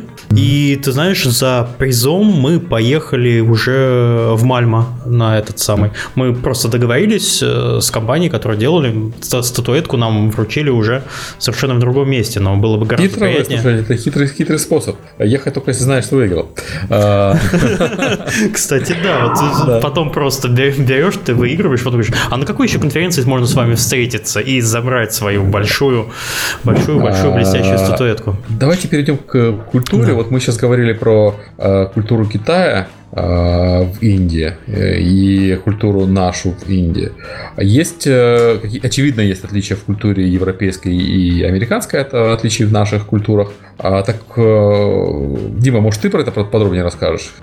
Ты же там а можно я еще этот, вот про отличия мы когда были в Киеве, то есть и разговаривали с паблишерами, э, все как мантру повторяли free-to-play, free-to-play, free-to-play, и вот они ходили вот так вот, то, то есть там всех, то, то есть подходили, у вас free-to-play? Нет, ну ладно, тогда у вас free-to-play? Нет, ну ладно. И вот так вот э, все паблишеры. Здесь немножко другая ситуация. Здесь практически, то есть никто, то есть нас не спрашивал, какая у вас, то есть монетизация, то есть там-то здесь у людей, то есть интересовала игра, а а, а не способ монетизации. И как мне показалось, что некоторые даже говорили, что, то есть, мол, free-to-play уже, то есть, ну, как бы, то есть, там, прошлый век, то есть, надо что-то другое, то есть, там, это думать. Вот, э, то есть, у меня вот такая вот еще э, как, как бы осталось э, впечатление.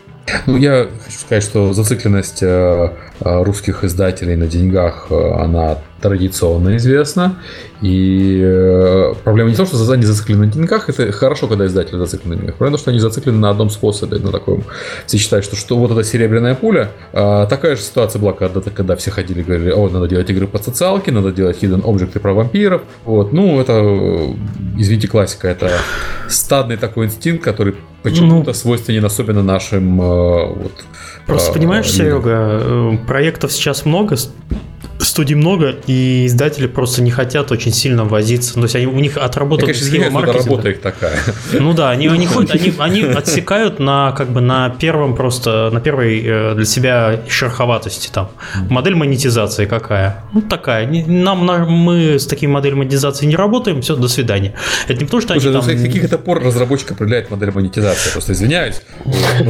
С тех пор, как он назвал себя инди. Да, да, да. То есть ты делаешь, ну, что, что хочешь. Если ты с издателем работаешь, то обычно издатель определяет модель монетизации. Поэтому, когда издатель приходит отсекать модель монетизации, это я не знаю, я прихожу, блин, в Starbucks. Да, в Starbucks. И говоришь, у вас кофе сегодня бесплатный? Нет, а я пью только бесплатный кофе, да? У вас клиент умеет готовить кофе? Сам себя спрашиваю я. Нет, не умеет. Уйду, ухожу из Starbucks, извините. Но это то же самое. Вот. Это их работа делать, вам, делать монетизацию да. продукта. Я понимаю, когда продукт не устраивает по ряду других причин, но когда продукт не устраивает по монетизации, это достаточно глупая позиция издателя. А, а почему у вас кофе наливают в бумажные стаканчики? Да, да, И да. почему оно стоит 5, 5,99? Вы что, охренели, что ли? Столько кофе не может стоить в пластиковом стаканчике. Я считаю, что они реально охренели, ну ладно. Вот, э, Да бог с ним, со Starbucks.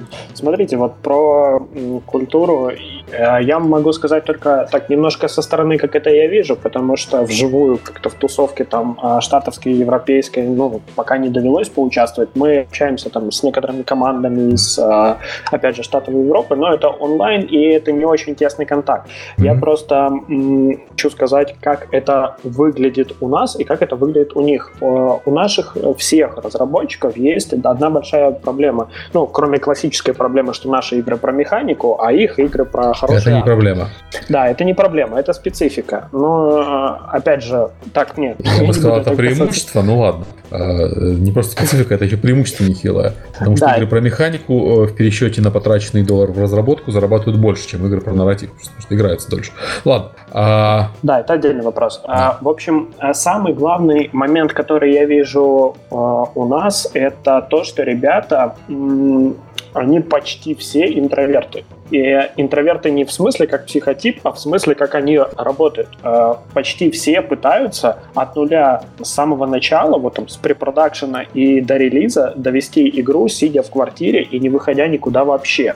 То есть вот это, я не знаю, если рассказать какому-нибудь американцу, которых с детства там, с четвертого класса учат э, там публичным выступлениям и так далее, и сначала делать продажи, а потом что-то, собственно, фактическое давать людям, э, это, это очень странно, это очень, э, опять же, это не дает тусовке оживиться. А, Если мы видим штатовский PAX Prime, PAX East, PAX э, какой-то там, а, опять же, IGF, там, China, чего угодно, GDC, Gamescom, E3. Когда мы смотрим на наши тусовочки, у нас есть э, Игромир, э, там, наладан дышащим Кри и там DevGam.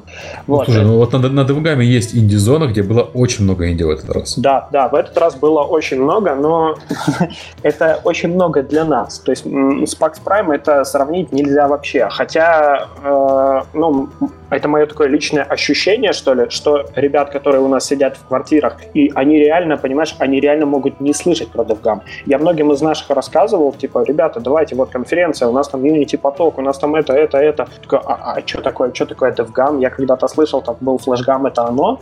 Ну, то есть а, люди живут в, вне контекста, там, я не знаю, жизни индустрии. Я сейчас какие-то странные слова говорю, но это вот то, как оно чувствуется. Это не, не, не странный слайд, на самом деле, лог- логично. Я что хотел добавить про Штаты, вот эта э, теория о том, что в Индии надо идти после того, как что-то сделал. Ну, у меня есть не так много знакомых инди-разработчиков, но есть. И как бы там, ну, человек, продюсер Metal Gear Solid 4, например, сценарист э, Halo 3. В определенный момент собрался, э, взял друзей из Банжи, и они ушли делать инди-игру, вышли на Kickstarter, собрали денег, работают теперь. Вот, э, вот такой подход. Да, да, э, да. у- Люди долго-долго работали, учились делать игры, потом в определенный момент они решили делать игры для себя, какие они хотят, и они, какие хочет другой человек, стать сами себе начальником, ушли, основали команду. При этом команда не обязательно маленькая, то есть такие команды могут быть 50-60 человек, то, что, то, что у нас считается вообще такой полноценной студией разработки. Вот. э, все правильно. Индустрия западная, она в целом опытнее. А, у нас ты приходишь, ну, опять же, я могу сейчас судить по Минску, немножко по Москве, по паре киевских студий. Ты приходишь и видишь человека там в 20 лет, это норма. Это...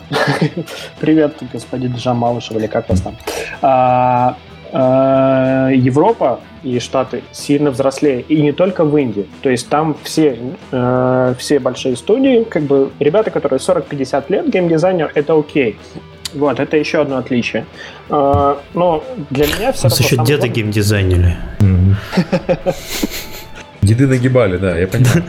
А, Не, ну я, в принципе, наверное, сформулировал главную мысль. Да, у да, нас да. нет тусовки, у нас все как-то по, по конурам сидят. Там э, движухи сильно больше. Ну, кстати, когда DevNight начали делать, я обнаружил, что DevNight название уже используется а, за рубежом. Ну, меня это не остановило, конечно, как... ну, Как- когда это нас как- останавливало? Как порядочного китайца, да. А, так вот, у них DevNight'ами, DevNight проходит в каждом городе, чуть ли не, не каждую вторую пятницу. А, люди собираются, инди-разработчики собираются на квартире или в офисе другого инди-разработчика, тусят вместе, общаются общаются, обсуждают разработку.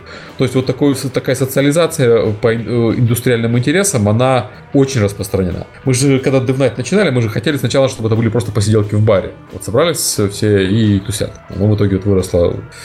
Наши люди не могут просто сесть и тусить, им нужен повод, им нужны докладчики. Ну, пять. Да. Я про это заметил, пиво. чтобы ты отдельно рассказал, мы хотим вот замутить как раз таки посиделки в баре. Слушай, мы пытались, мы, мы делали такие посиделки в баре, они все равно вырастают, перерастают в конференцию, блин. Я что еще заметил между... Какая разница между нами и англоговорящим инди-комьюнити? У нас э, первое, что интересно, очень агрессивная среда, но это знают все, кто выпускает игры в App Store, в Google Play в разные регионы.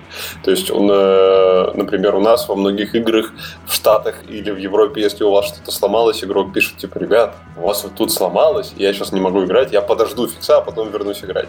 У нас, естественно, там будет настоящая тирада, в которой будут участвовать все твои родственники, родственники разработчиков и... Обещание а, приехать, разобраться. Да, вот. Ну, это особенности а, менталитета. Это, да, это, это очень негативно сказывается на сообществе. Слушай, ну, есть... это менталитет, нас... это проблема от 70 лет Советского Союза, когда отвратительный сервис и нормальное обслуживание можно было получить только угрозами физического насилия. И... Ну, возможно, да. И э, вот в инди-сообществе, по крайней мере, в тусовке Game Jam, э, есть некоторые прослойки людей, я не заморачивался оценить, кто это такие именно.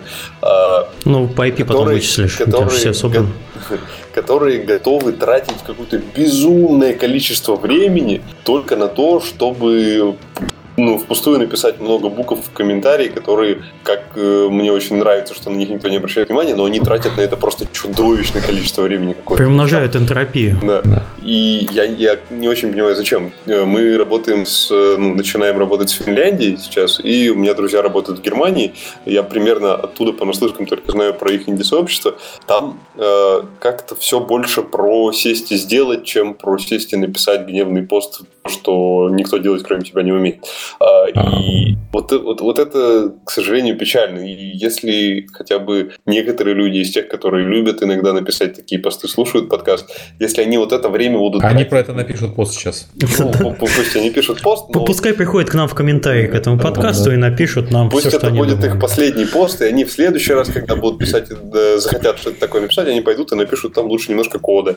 Или почитают какую-нибудь книжку про то, как делали Doom, или там что-то еще сделать. Но а, создавайте, вдохновляйте примером тех, кто около вас, как делают э, в Европе и так далее. Я вот в том году, в феврале, летал в Вильнюс на Global Game Jam, и что меня поразило по сравнению с э, русскими ивентами, там очень мало народ ходит и болтает. Там вообще очень вот. мало народу. Я, да, я да, летал ну, не, не, месяц я, назад. Я именно по плотности тех, кто ходит и пьет чай и разговаривает. А, там все сидят и что-то делают. И это приятно. Они что-то создают, и они а, ты сразу понимаешь, зачем они туда пришли, что они там делают. У нас, к сожалению, мы к этому пока не пришли, но очень стараемся. И э, второй момент, который отличает, по моему мнению, кинов и так далее, они почему-то как-то так получается, что у них, э, когда ты смотришь на проект, он целостный. То есть у них э, есть даже в самом каком-то дурацком маленьком инди какая-то история. А у нас вот э, именно Слушай, с ну точки про, зрения... Про историю мы тут обсуждали недавно, и там еще с Машей ссорились. Я вот есть опыт опыт э, обучения в западных школах, у меня сын учится сейчас, и они уделяют такое внимание нарративу и рассказыванию истории на всех предметах, не только на литературе. Вот, что мы, к сожалению, по рассказыванию историй, на мой взгляд, не догоним никогда, когда не, пока не перейдем в систему образования. То есть там аж идеалистка, она считает, что если мы будем долго-долго учиться э, в возрасте 18 лет, то мы когда-нибудь догоним. Но, на мой взгляд, к сожалению, нет. Когда есть такая фора, мы просто их не, не можем догнать. Ну, как пример приведу. Вот моему сыну дали сейчас домашнее задание по, по истории. Э, обнаружено поселение, э, там 51 э, скелет в разных позах, ему дали картинки, фотографии, э, все дела. А нет следов борьбы, нет следов нападения, просто 51 труп. Э, пожалуйста, представьте... Хорошее э, детское задание, ну... Да, ну, как бы, слава богу, не младшие классы. А, пожалуйста, представьте э, plausible, ну, вероятные, подтвержденные аргументами э, версии произошедшего. В помощь Жесть Google, Википедия, все дела. Э, это вопрос с открытым концом, потому что нет единой официальной версии, как это произошло. Ну, Вот разработать сидят- фантазию, да, там всё. Да, да, фантазию, нарратив это не просто надо там представить, сказать, всех, всех убил там гигантский йети. Это надо написать У- с аргументами, со всеми дела. Да, с аргументами и так далее. Вот. э, И, и много таких вещей, которые требуют именно э, складывать э, слова в предложения в осмысленные, а не просто я пошел, я сделал. Вот. Поэтому у них с нарративом все хорошо, не, не только в играх. Посмотрите на американское кино, что как русские не пытаются там летающих комаров в 3D моделировать. Вот кино это лучше не делает. Вот там, или там Никиту Михалкова задницу в самолете. Э, кино все-таки от нарратива делается, а спецэффекты только сверху. Вот, извините, высказался по своей теме. Поэтому игры про механику, то, что мы делаем, это хорошо. Ну, Если мы начнем да, делать игры про нарратив, у нас не получится, это хорошо. Вполне возможно, именно с этим связано. Мгм. Не, ну очи- очевидно с этим. Кто пытался делать игры про нарратив, типа по, по закону Дарвина, не выжили, остался один Дебовский. Вот. э, Так, ну что, дальше поедем там. Да, да, давайте. Ну, да, давайте двигаться дальше. Мы перескочим про то, как именно создается проект. Я думаю, что с этим понятно. И у Сергея, и Миши много подкастов на разные темы, именно технические. Интересно про сам процесс, э, не процесс, а что делать, когда вы уже дошли до стадии, когда вот вы готовы выпускать проект, он у вас уже в более-менее проверенном состоянии, вы примерно знаете, как это будет играться, и вот у вас задача теперь типа превратиться из разработчиков в э, бизнес или в компанию, которая это выпускает с помощью там Kickstarter, Greenlight или еще что-то. Я думаю, тут Дмитрий, как э, са- самый свежий, испробовавший это из нас, может рассказать немножко интересного и про то, про что у него сейчас болит голова и о чем позаботиться следующему, кто пойдет по его стопам. У меня есть э, два вопроса, тьфу, два ответа на этот вопрос. Э, Да, вот так голова и болит. Э, Один очень простой и правильный, второй очень сложный, кривой, ужасный и неправильный, которым вот вообще ни разу не стоит идти, но которым идем мы. А, Собственно, вариант номер раз. Вы что-то доделали, теперь вам нужно это продать и, соответственно, вывести деньги. Ну, чтобы вывести деньги, вам, понятное дело, нужна какая-то легализация, будь то э, юрлицо, ИП и так далее. Тут можно э, очень долго вдаваться в детали, или, может, чуть-чуть. Э, во втором варианте расскажу про это. Но э, у вас есть продукт, готовый, запечатанный. Ну, может, вам еще не надо пополишить запечатать, вам нужно его продать. Возьмите, я не знаю, сколько в вашей стране это будет стоить, там, тысячу, две, пять тысяч долларов. Найдите специально обученного человека, который займется регистрацией, найдет вам бухгалтера, всех вас там трудоустроит, получит все документы, займется там вашим гринлайтом, подпиской всех этих документов. Короче, найдите себе без дела за, я не знаю, 5 тысяч, это реально потолок. Может, Москва, конечно, там потолков вообще не существует. В домах, наверное, тоже. Короче, это правильный путь. Э, Этот путь вам позволит заняться игрой дальше. И второй вариант. Э, Вариант сразу, я говорю, это вариант неправильный. У нас э, маленькая студия, у нас три человека, два программиста, ну, я не знаю, там, один на 25 программиста. Учитывая то, что у нас всего пол автобуса, еще на 0,5 поделите, умножьте. И я решил, что мы True Indie, мы будем делать все сами, мы шлем в лес всех издателей, мы шлем в лес вообще все, и мы сами от начала и до конца займемся всем, чтобы понимать, как эта машина работает, как работает государственная машина, как работает маркетинговая машина, как работает вообще все. Это было глупо. Это было... Отличное признание.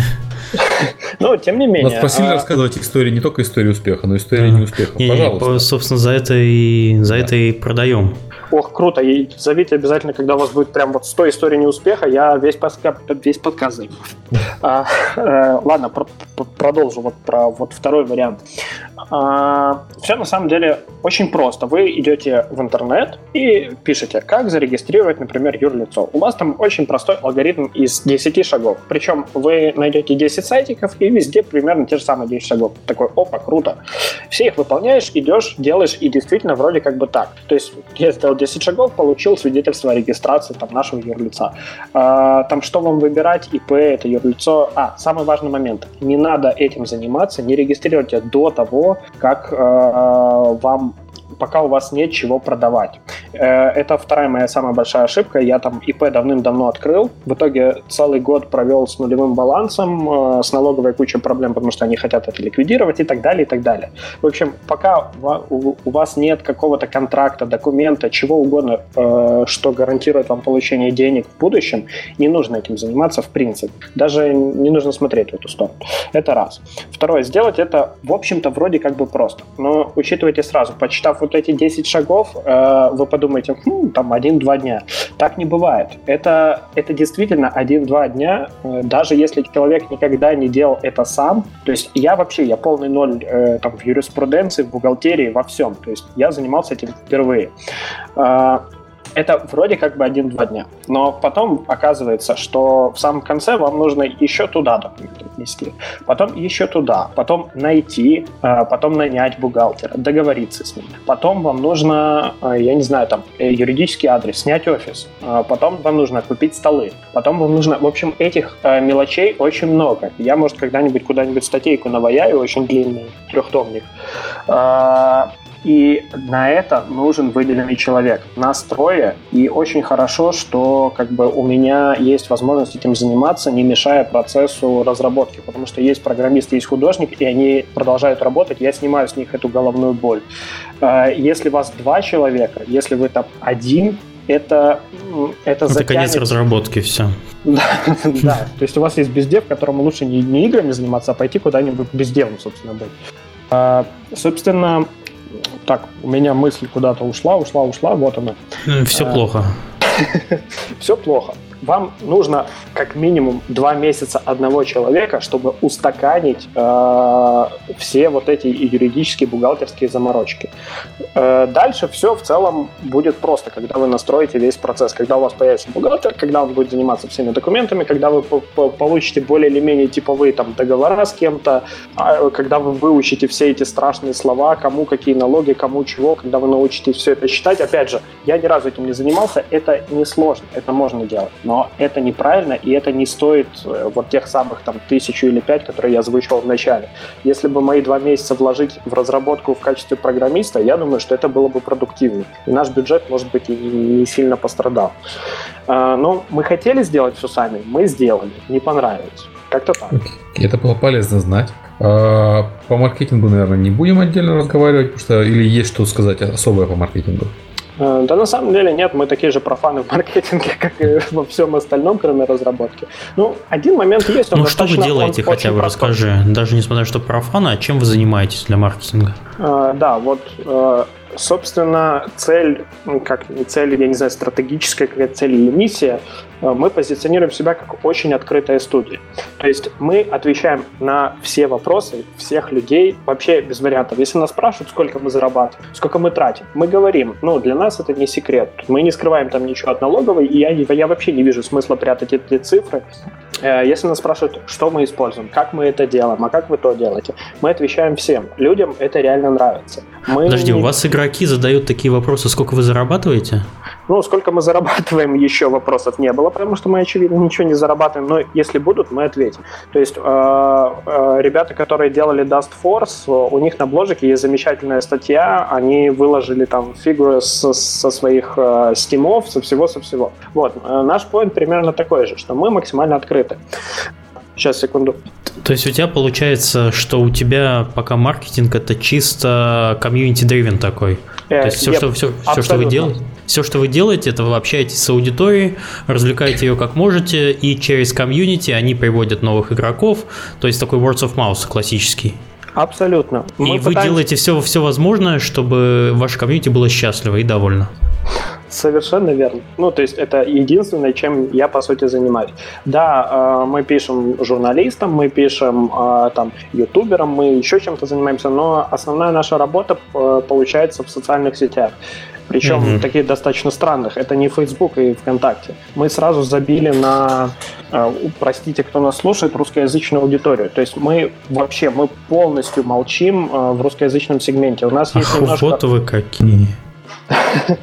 А, Они боятся, у них тема игры такая, что их в русскоязычном сегменте забанят и арестуют. А, извините.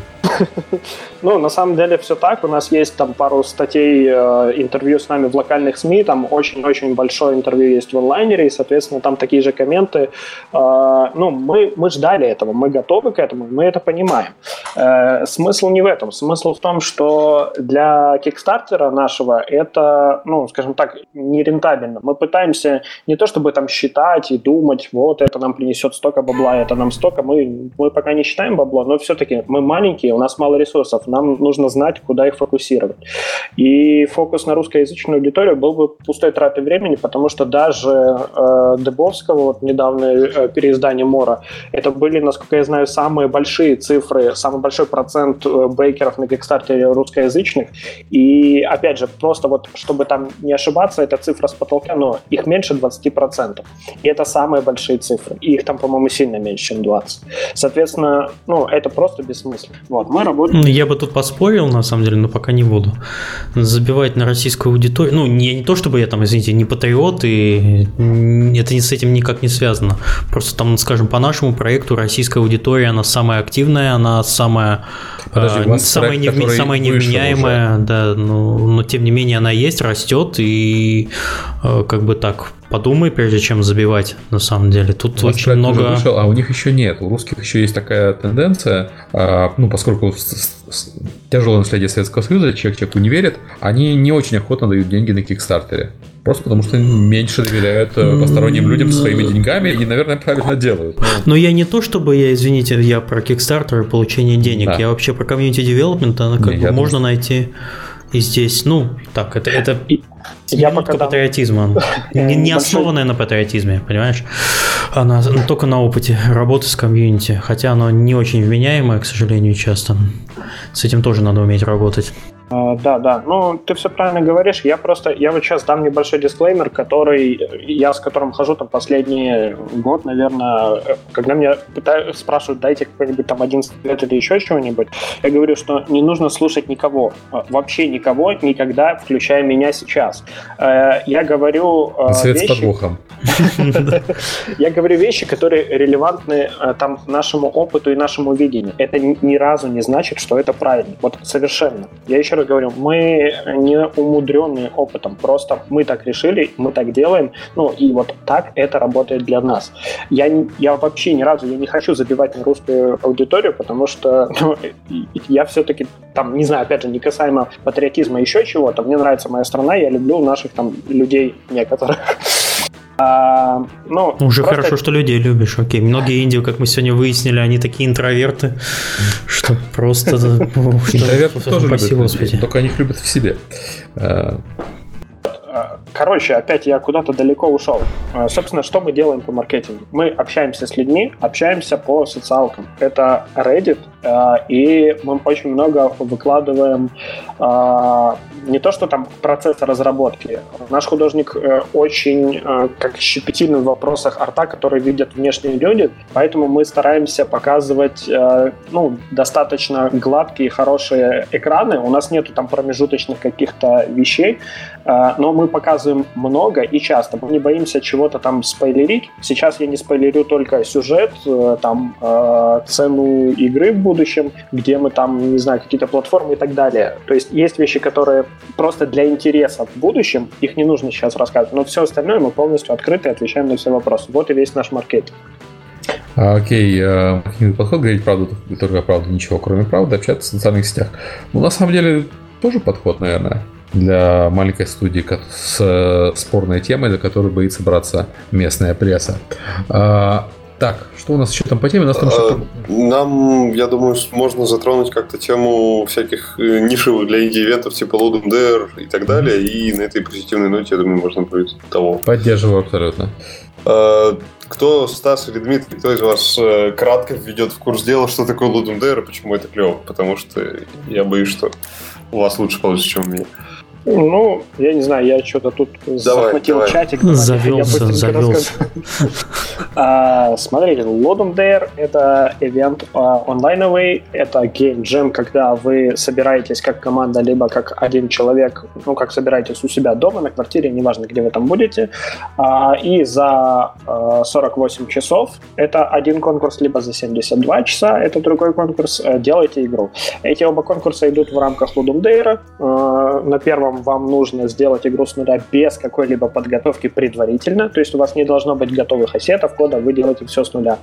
А, и в одиночку. А, второй конкурс 72 часа — это джем. Вы можете участвовать командой без ограничения количества людей, у вас могут быть какие-то заготовленные ассеты, ресурсы и так далее, и вам не нужно выкладывать э, код. В, первой, в первом случае вам нужно было выкладывать исходники. Я не знаю, как там будет это в будущем, чего-то ребята пытаются отменить эту штуку с выкладыванием исходников. Все равно в конечном счете они почти никому не нужны. Ну, не знаю. В общем, такое отличие. Сам ивент начался в 2002 году, по-моему. А, проводится он дважды в год, э, там весной и зимой. Ну, даты можно посмотреть на сайте ludumdare.com. А, кстати, многих волнует, наверное, вопрос, что же такое ludumdare. Я сам узнал спустя, наверное, 6 конкурсов с латыни. Это переводится «даешь игру». А, вот промежутках между двумя большими ивентами еще иногда проводятся такие э, мини-ЛД, маленькие э, конкурсы. Я, честно говоря, ни разу не участвовал, поэтому за них ничего не скажу. Но основная тема — это вот большие лудумы. Следующий будет, по-моему, уже 32-й. Вот. Водная примерно такая. Надо еще добавить, что там, э, насколько я знаю, э, конкурсы конкурсами, то есть на призов никаких нету, только почет и уважение. Да, да все да. правильно. Лудом всегда говорит, что ваш приз – это ваш продукт, который вы создали на этом ивенте. А, окей, а у меня такой вопрос хитрый, он, видимо, может быть, будет интересен не всем нашим слушателям, но я надеюсь, что кому, кому-нибудь он прицепится.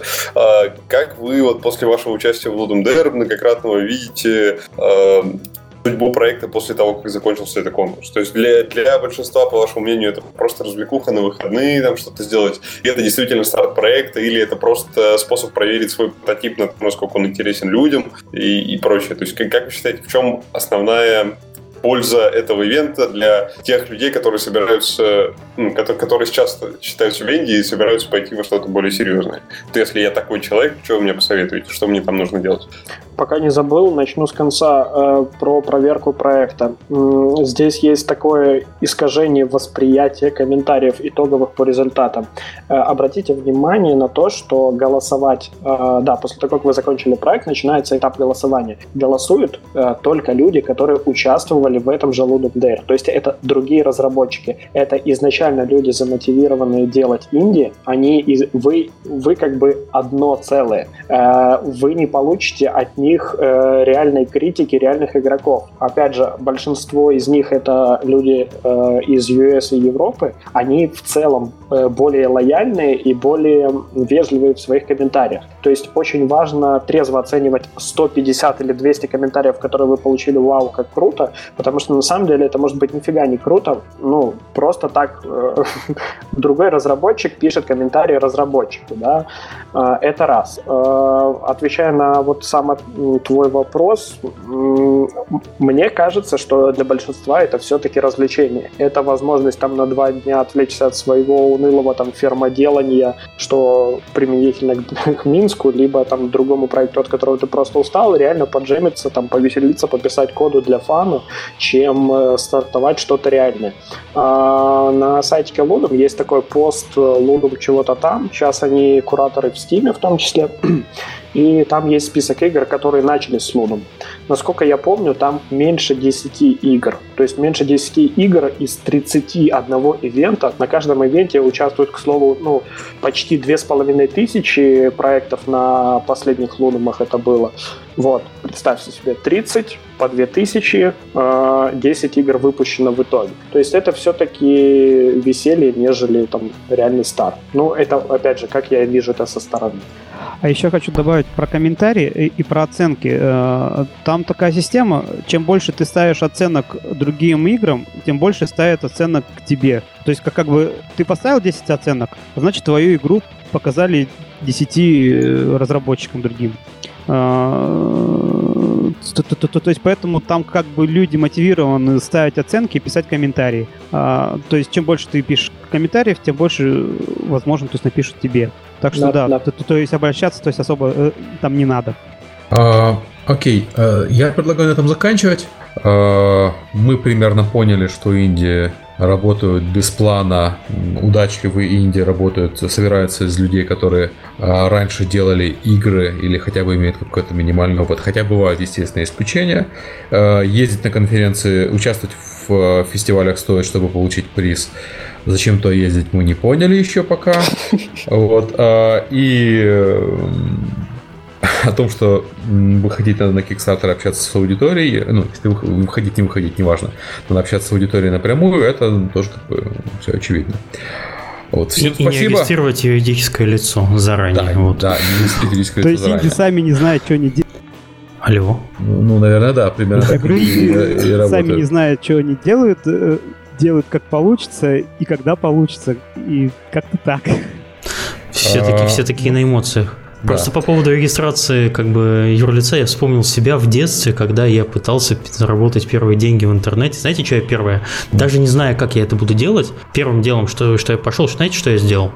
Я пошел, завел кредитную карточку, на которую якобы должны были приходить деньги. Но у меня не было вообще ничего.